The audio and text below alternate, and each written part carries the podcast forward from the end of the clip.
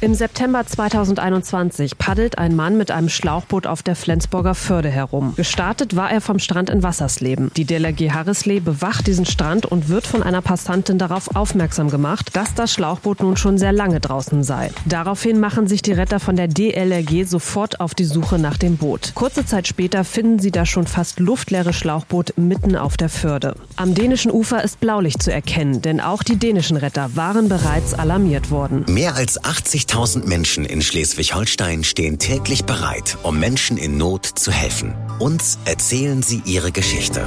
Aus Einsätzen, von Notfällen und von Menschlichkeit. Wir nehmen euch mit in die Einsätze und hören, wie wichtig diese Arbeit Tag für Tag ist damit wir alle in Sicherheit leben können. Blaulicht, der Helfer-Podcast mit Matze Schmark. Und die beiden, die uns gleich aus den Einsätzen erzählen wollen, äh, von der Arbeit der Deutschen Lebensrettungsgesellschaft, das heißt ja DLRG lang, jetzt habe ich mir im Vorwege angeguckt, sage ich einen ganz herzlichen Dank, dass ihr da seid und hallo an Marius und Bosse. Und hallo. Ja, ihr beiden wollt quasi äh, mit mir sprechen über eure ehrenamtliche Arbeit bei der DLRG, die euch so im Sommer, in der Saison, kann man ja sagen, es ist ja nicht nur der reine Sommer, es ist ja ein bisschen vorne, ein bisschen hinten.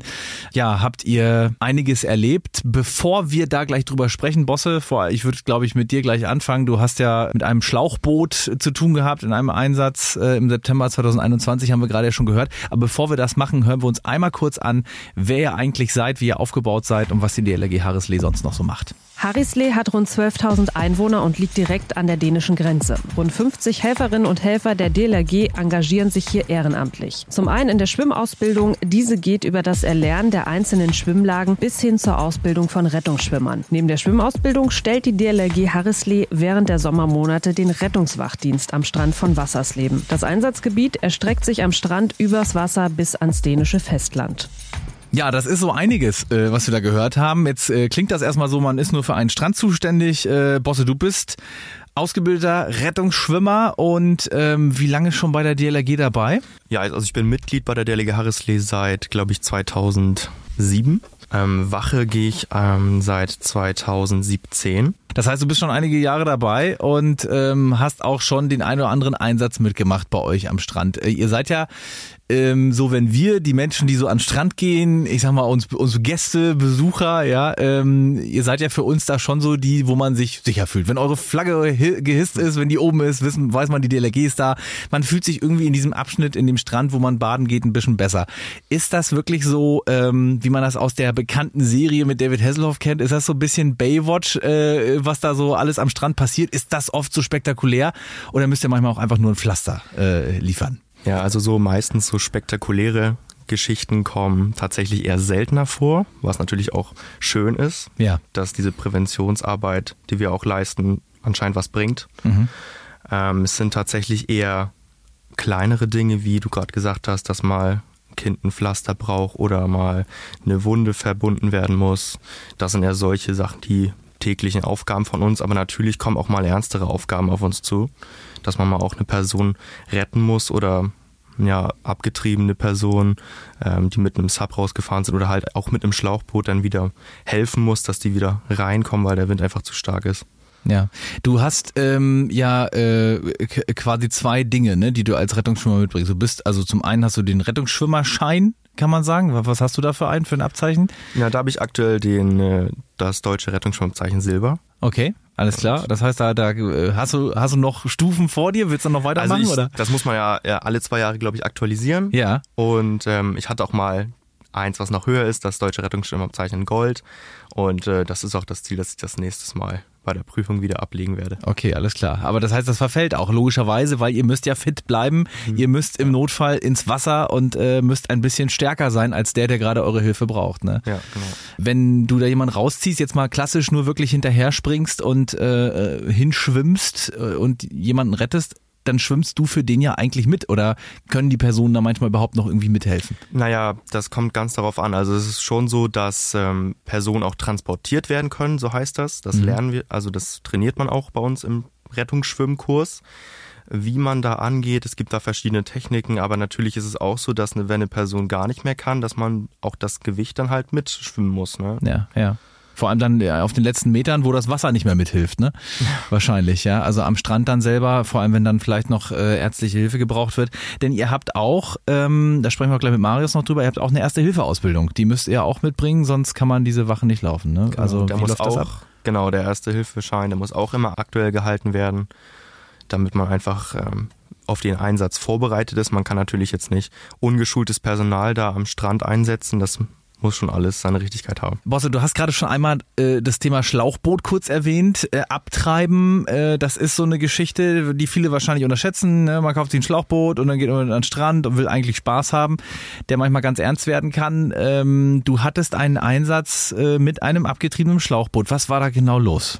Genau, also nach Wachschluss haben wir dann nochmal eine Ausbildungsfahrt mit unserem Rettungsboot gemacht und ähm, haben dann ähm, in den Hafen verlegt Mhm. und sind zu unserer Waschstation gegangen und da kam dann eine Frau auf uns zu, die ganz aufgeregt war und hat uns dann davon berichtet, dass denn sie beobachten konnte, dass schon seit äh, längerer Zeit eine Person mit einem Schlauchboot wohl auf der Förde treiben muss. Und sie hat auch einen Kinderwagen gesehen, der da wohl zugehörte zu der Person.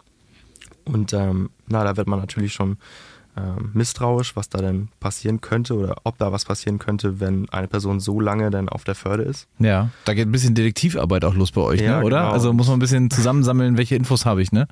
Naja, das waren ja relativ wenig Infos. Wir wussten halt einfach nur, dass da anscheinend ein Schlauchboot auf der, irgendwo auf der Förde treiben muss. Ja. Deswegen haben wir dann wieder unser Boot klar gemacht und sind dann quasi ohne irgendein Ziel einfach rausgefahren und haben dann ja versucht, dieses Schlauchboot zu finden. Es hat ein, einige Zeit gebraucht. Also nach zehn Minuten haben wir dann äh, tatsächlich ein Licht eines Seglers wahrnehmen können, das äh, dann uns natürlich dann schon komisch vorkam. Das heißt, da war ein Scheinwerfer an auf dem, auf dem Segelboot oder? Das war, glaube ich, irgendwie eine Taschenlampe oder so. Auf jeden Fall hat er uns ein Lichtzeichen gegeben und wir sind natürlich dann zum Segler hingefahren.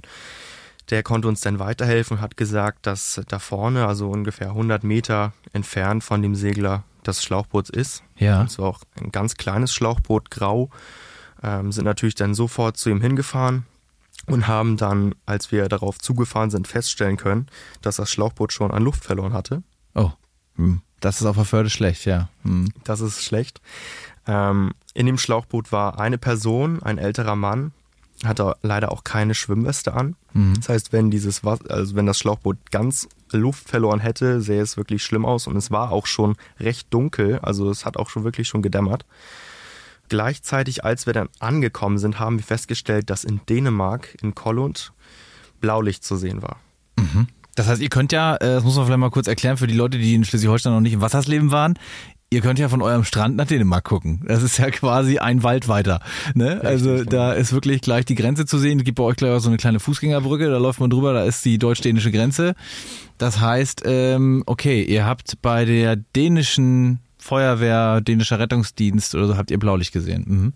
Genau, also da kam der Löschzug wohl an, also die ganze Einsatzbereitschaft aus Kollund kam dann an die Slipstelle gefahren. Da- Slipstellen sind diese Dinger, wo man Boote reinlässt, ne? Richtig, Ja, genau. Ja. Mhm. Da haben die dänischen Einsatzkräfte dann auch ein Boot zu Wasser gelassen. Und wir waren natürlich noch damit beschäftigt, die Person erstmal an Bord zu holen, zu beruhigen. Also war ansprechbar, hat sich gefreut, dass ihr kamt. Genau, sehr froh, Ja. ja. ansprechbar, aber auch sehr verwirrt Mhm. und natürlich auch sehr aufgeregt, was man natürlich auch Ja, klar. verstehen kann. Der war ja schon ein bisschen länger draußen. Das heißt, der, der käme jetzt, wäre jetzt von alleine nicht wieder zurück ans Ufer gekommen wahrscheinlich. Nee, genau. Und ähm, als er dann auf unser Boot war, haben wir erstmal eine Rettungsweste gegeben und sind dann zu den dänischen Einsatzkräften gefahren.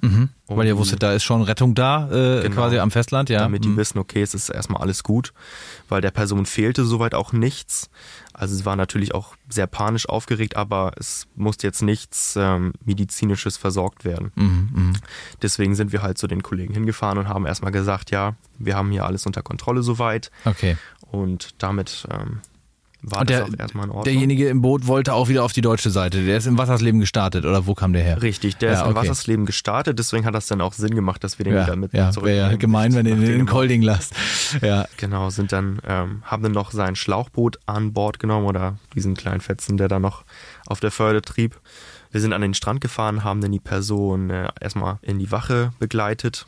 Es war auch schon wirklich echt dunkel. Also man kann froh sein, dass es ähm, so früh entdeckt wurde. Ja, das von noch jemand gesehen hat, ja. Genau. Ähm, das wäre natürlich etwas schwieriger gewesen, diese Person dann zu finden, wenn es Ja. dunkler wird. Ich frage mich das sowieso. Ich meine, ähm, wenn man sich das jetzt so anguckt, äh, wir haben mal hier parallel Google Maps offen und, und gucken so ein bisschen, was das Leben, die Flensburger Förde, die ist ja in Flensburg nachher in der Stadt, im Stadtgebiet ist sie ja ganz spitz, klar, da ist dann das Hafenbecken am Ende, aber die ist ja oben ziemlich breit. Also da geht's ja wirklich, ähm, vom Wassersleben kann man ja schon auf die offene See gucken eigentlich, ja, so in, in Richtung offener See, oder? In Richtung offene Ja, See. Da ja, okay. eine Halbinsel davor, aber. ja.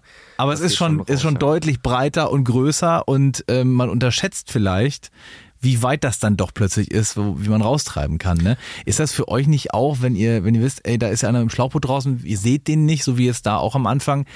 Ist das nicht erstmal die Nadel im Heuhaufen? Wie orientiert man sich denn da auf dem Wasser? Fährt man da irgendwie ein Muster ab, damit man weiß, wir haben alles gesehen? Weil das bloße Auge kann ja auch nur ja eine gewisse Weite äh, erfassen. Ne? Ja, genau. Also natürlich geht man da nach Strategie vor. Also man hat einige ähm, Muster zur Suche von Personen. Ähm, das ist aber in so einem riesen Einsatzgebiet eigentlich nicht umzusetzen. Und deswegen ähm, haben wir natürlich versucht, so breit wie möglich durch die Mitte zu fahren und erstmal so das Grobe abzusuchen. Ja. Und wir haben dann auch mit Ferngläsern zur Seite hin abgesucht. Ja. Ähm, aber sind dann auch dankbar gewesen, dass uns der Segler halt dieses Lichtzeichen gegeben hat. Ja. Das war dann so der Schlüssel, Ja, den wir dann gebraucht haben, um die Person zu finden. Auf dem Wasser sowieso, das haben wir auch schon in einer anderen Podcast-Folge, hier nämlich in der Folge mit den Seenotrettern aus Travemünde gemerkt. Äh, auf dem Wasser hilft man sich gegenseitig. Ne? Also ähm, das ist eigentlich ein Kodex äh, unter äh, Seeleuten, hätte ich jetzt fast gesagt, oder unter Seglern. Ähm, man hat ja äh, ab einer gewissen Größe eines Bootes auch Funk an Bord und so, da wird sich gegenseitig geholfen. Habt ihr das oft, dass ihr ähm, ja von anderen ähm, Wassersportlern oder, oder äh, Bootsleuten irgendwie äh, alarmiert werdet, weil die was gesehen haben oder? Die meisten Einsätze werden entweder durch eigene Beobachtung oder, wie du schon sagst, durch Beobachtung anderer festgestellt. Mhm. Kann man euch denn da erreichen? Also äh, wie, wie, wie erreiche ich die, die DLRG? Wenn ich am Strand bin, klar, dann rufe ich euch oder laufe zu euch. Aber ähm, wie wäre das denn jetzt, sag ich mal, wenn jetzt jemand mit dem Boot unterwegs ist, kann der euch auch anfunken erreichen? Also uns tatsächlich dann gar nicht. Wir sind nicht ähm, über die äh, Leitstelle verbunden. Ja. Wenn denn doch mal was sein sollte, dann ruft man natürlich die 112 an und dann kommen unsere Kollegen, die SEG, Mhm. die schnelle Einsatzgruppe und die kümmern sich dann um den Einsatz. Okay. Kann denn sein, dass wir natürlich dann per DLG-Funk zur Unterstützung angefordert werden, Ja, aber ja. die Leitstelle würde eher im selteneren Fall direkt bei uns anrufen. Jetzt ähm, konntet ihr ja jemanden retten und wieder ans Festland bringen. Ähm, wie geht das dann weiter? Muss man dann äh, vor Ort äh, denjenigen noch durchchecken oder gebt ihr den dann an den Rettungsdienst weiter? Wird da parallel angerufen, damit da jemand kommt oder? Also läuft das? natürlich stellt man sofort, wenn die Person ansprechbar ist und gerettet ist, erstmal fest, ob denn weitere Hilfe notwendig ist. Mhm. Das war in unserem Fall jetzt nicht nötig, ähm, haben aber die Person dann trotzdem zu uns in die Wachstation gebracht, um erstmal zu beruhigen. Wir haben die Vitalwerte der Person kontrolliert, Ja. Atmung, Puls. Es war alles im grünen Bereich und deswegen haben wir einfach nochmal versucht, der Person, äh, die Person zu beruhigen und haben einfach nochmal mit der Person gesprochen. Da ist dann Zwischenmenschliches auch ganz wichtig, glaube ich. Ne? Ja, also, dass klar. man jemanden erstmal beruhigt, weil man wird ja sehr nervös, wenn plötzlich eine ganze Truppe für einen äh, so einen Aufwand hat. Ja, Kannst du dann aus dem, was du gelernt hast, so schnell nochmal was abrufen im Kopf? Gehst du da irgendwas durch? Ist, wie aufgeregt ist man da als Helfer? Natürlich ist man in so einer Situation schon sehr aufgeregt, aber dadurch, dass wir so oft Einsätze üben, ähm, ist das eigentlich schon eine Art Routine, würde ich sagen. Wir haben ähm, jede Woche machen wir eine größere Übung, aber auch innerhalb der Wachsaison immer mal kleinere Sanitätsübungen oder ähm, auch wenn mal schlecht Wetter ist, dann mal mit dem Board raus und gucken, ob das noch sitzt. Ja, ja. Also da sind wir eigentlich schon sehr gut ähm, eingespielt und wissen dann auch, was wir machen müssen und können das auch, auch sehr gut abrufen. Äh, tolle Arbeit im Prinzip auch, ja, die ihr da macht, ähm, damit andere planschen können, in Wassers leben und äh, mit dem Paddelbötchen rausfahren können. Ist das was, was du generell empfehlen würdest? Sollte man sich ein Schlauchboot mit an den Strand nehmen oder sollte man lieber einfach so schwimmen gehen? Ist ein, Strand, ist ein Schlauchboot eine Gefahr? Also man sollte es nicht unterschätzen. Man sollte, wenn man aufblasbare Spielzeuge oder Schlauchboote mit ins Wasser nimmt, ähm, erstmal gucken, wie steht der Wind? Werde ich denn zum Land hingetrieben oder werde ich dann auf die offene Förde oder aufs offene Meer herausgetrieben? Ja, ja. Ähm, aber das lernt man natürlich auch schon bei den Baderegeln, dass solche aufblasbaren Spielzeuge und Schlauchboote keine Sicherheit bieten. Deswegen sollte man sich darauf nicht verlassen. Ganz lieben Dank, Bosse, dass du äh, davon mal erzählt hast. Ähm, sicherlich war das für euch ja auch nochmal ein bisschen actionreich, wenn man dann da losfährt, so im Halbdunkeln oder im Dunkelwerden ähm, und dann auf dänischer Seite noch Blaulicht sieht. Ich glaube, da kriegt man dann auch nochmal so einen Adrenalinstoß mhm. und denkt, okay, läuft da doch was Größeres vielleicht, wo wir gerade dazu gerufen werden. Stellt man sich da auch aufs Schlimmste ein, wenn man da auf so ein Boot zufährt? Weil Sie habt ja relativ schnell erkannt, der ist ähm, ansprechbar, aber ähm, wenn man da rausfährt, fährt man erstmal ins Ungewisse. Ne? Also da muss man auch mit um können, finde ich, äh, um, diesen, um diesen Job auszuführen. Ne? Ja, das stimmt. Aber ich finde, das ist auch so eine Grundvoraussetzung, wenn man Rettungsschwimmer ist, da muss man auch damit klarkommen und muss auch dann davon ausgehen, dass auch Schlimmeres passieren könnte. Hm, hm. Also das gehört eigentlich schon zu diesem Job dazu, dass man das ähm, ab kann. Okay, ja. Also ihr bereitet euch so gut es geht darauf vor. Ne?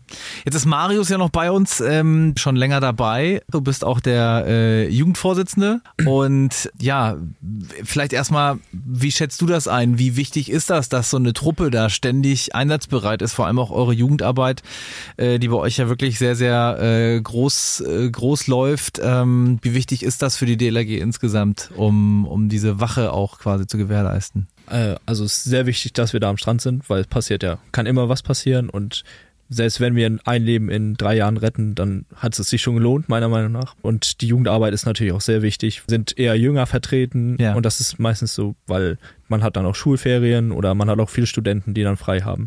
Äh, das heißt, das ist schon wichtig, dass wir die Jugend halten, dass sie bei uns dann nachher auch äh, Wache gehen. Das heißt, äh, die Jugendlichen lernen bei euch äh, schwimmen, also Kinder und Jugendliche lernen das Schwimmen und können dann quasi bleiben, wenn man möchte. So, Ge ja? Genau, also unser Ziel ist es natürlich erstmal, deswegen wurde die DLRG auch ursprünglich gegründet, dass wir jeden Nichtschwimmer zum Schwimmer ausbilden. Das ist das Ziel, was wir am größten verfolgen. Mhm. Aber dann freuen wir uns natürlich auch, wenn die dann bei uns bleiben und dass wir den Schwimmer dann auch zum Rettungsschwimmer ausbilden können. Ja. Gibt es eine Faustregel, wie weit sollte ich denn, wenn ich in der Ostsee schwimmen will, schwimmen? Also viele übertreiben es nur wirklich, ja, und wollen da halb nach Dänemark schwimmen äh, und irgendwie noch ein Staffelholz abholen. Kann, was, manchmal weiß man nicht, wo die hinwollen.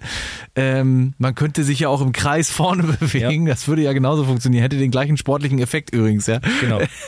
Aber was gibt's da eine Faustregel? Ähm, ja, es gibt äh, weiße Bojen, die grenzen den Schwimmerbereich ab mhm. und man sollte auf jeden Fall nicht da rausschwimmen weil dort auch andere Gefahren lauern. Ja. Da fahren Boote rum.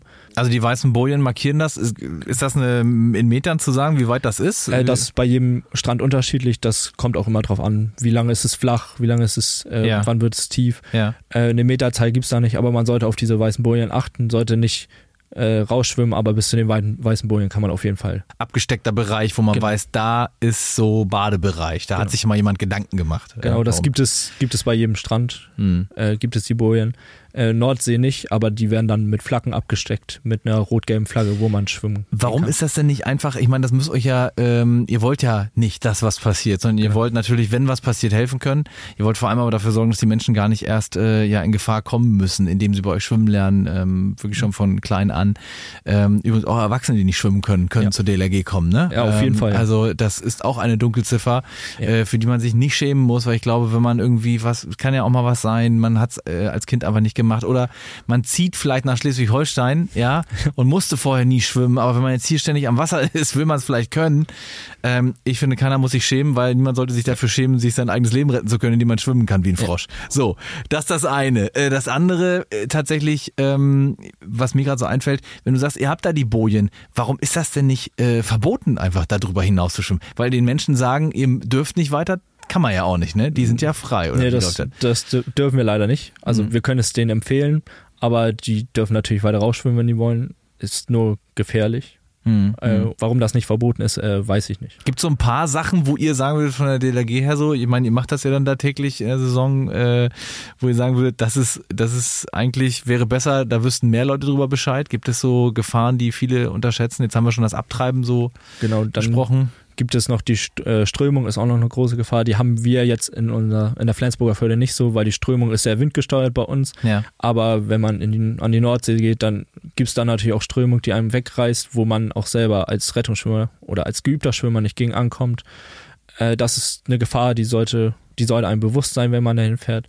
Was ich mich immer frage, gilt denn immer noch die Regel, die ich von meiner Bademeisterin im Schwimmbad immer schon gehört habe, ähm, dass man nicht mit vollem Magen ins Wasser soll? Ist das, äh, steht das auch mal in den Baderegeln? Ähm, so ähnlich, das wurde ein bisschen abgewandelt und zwar ist das nicht mit vollem Magen und nicht mit leeren Magen neuerdings. Mhm. Also dass man da beides hat.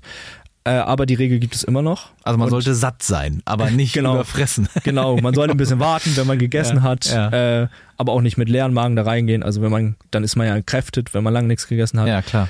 Äh, genau. Die Regel gibt es immer noch und Nichtschwimmer sollen auch immer noch nur bis zum Bauch ins Wasser. Das gibt es auch noch. Macht Sinn, weil sonst ja. äh, haut es einen vielleicht doch mal von der Welle um.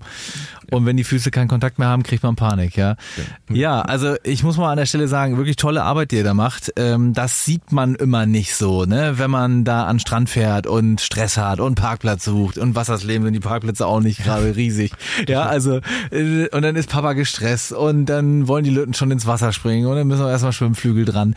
Also man ist im Stress, man sieht euch natürlich da ab und an dann auch rumlaufen oder man sieht euch ja auch äh, ihr seid ja äh, gut zu erkennen, sag ich mal, ähm, anhand eures Logos oder auch anhand der Fahnen, wenn ihr da seid. Äh, aber ja, äh, es ist schön mal direkt mit jemandem zu sprechen, mit euch und mal vielleicht auch für den Laien so ein bisschen in die Arbeit reinzuschauen. Und ich glaube, was vielen echt gar nicht bewusst ist, und das merken wir in so, so vielen Bereichen, dass die DLRG hier mit euch komplett ehrenamtlich arbeitet. Ne? Also das macht ihr quasi in eurer Freizeit. Ähm, und wenn ich mir jetzt so eine Sommersaison vorstelle, äh, Bosse, Marius, ähm, gehen da die, ähm, weiß nicht, Semesterferien komplett flöten oder?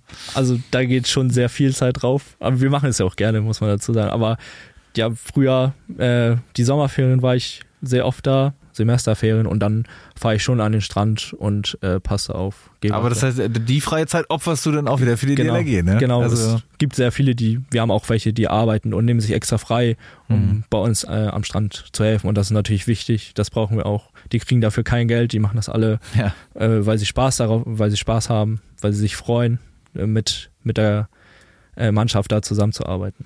Und man kann ja auch mal sagen an der Stelle, Wassersleben ist jetzt auch keine ganz unschöne Stelle Schleswig-Holsteins, um für die DLRG tätig zu sein. Ihr habt da wirklich ein kleines Schmuckstück ganz, ganz im Norden Deutschlands, also nördlicher geht es kaum. Ganz lieben Dank, dass ihr Gäste wart bei uns im Blaulicht-Podcast hier bei RSH. Ähm, und dann wünsche ich euch natürlich einen ruhigen Jahresabschluss, äh, nicht nur irgendwas, was jetzt irgendwie noch zum Abbaden oder so kommt, sondern äh, dass es allen gut geht, euch vor allem auch. Ja, und danke für euer Ehrenamt hier in Schleswig-Holstein. Ja, danke. Und auch danke, dass wir da sein durften. Blaulicht, der Helfer-Podcast Podcast. Ihr wollt uns eure Geschichte erzählen. Ihr wart selbst schon mal als Retterin oder Retter live dabei oder euch wurde geholfen. Dann schreibt uns auf rsh.de. Das war Blaulicht. Der Helfer-Podcast. Ein RSH-Original-Podcast von Ulrike Kirchner und Matze Schmark. Alle Folgen hört ihr auf rsh.de und in der RSH-App. Eine Produktion von Regiocast. Deutsches Radiounternehmen.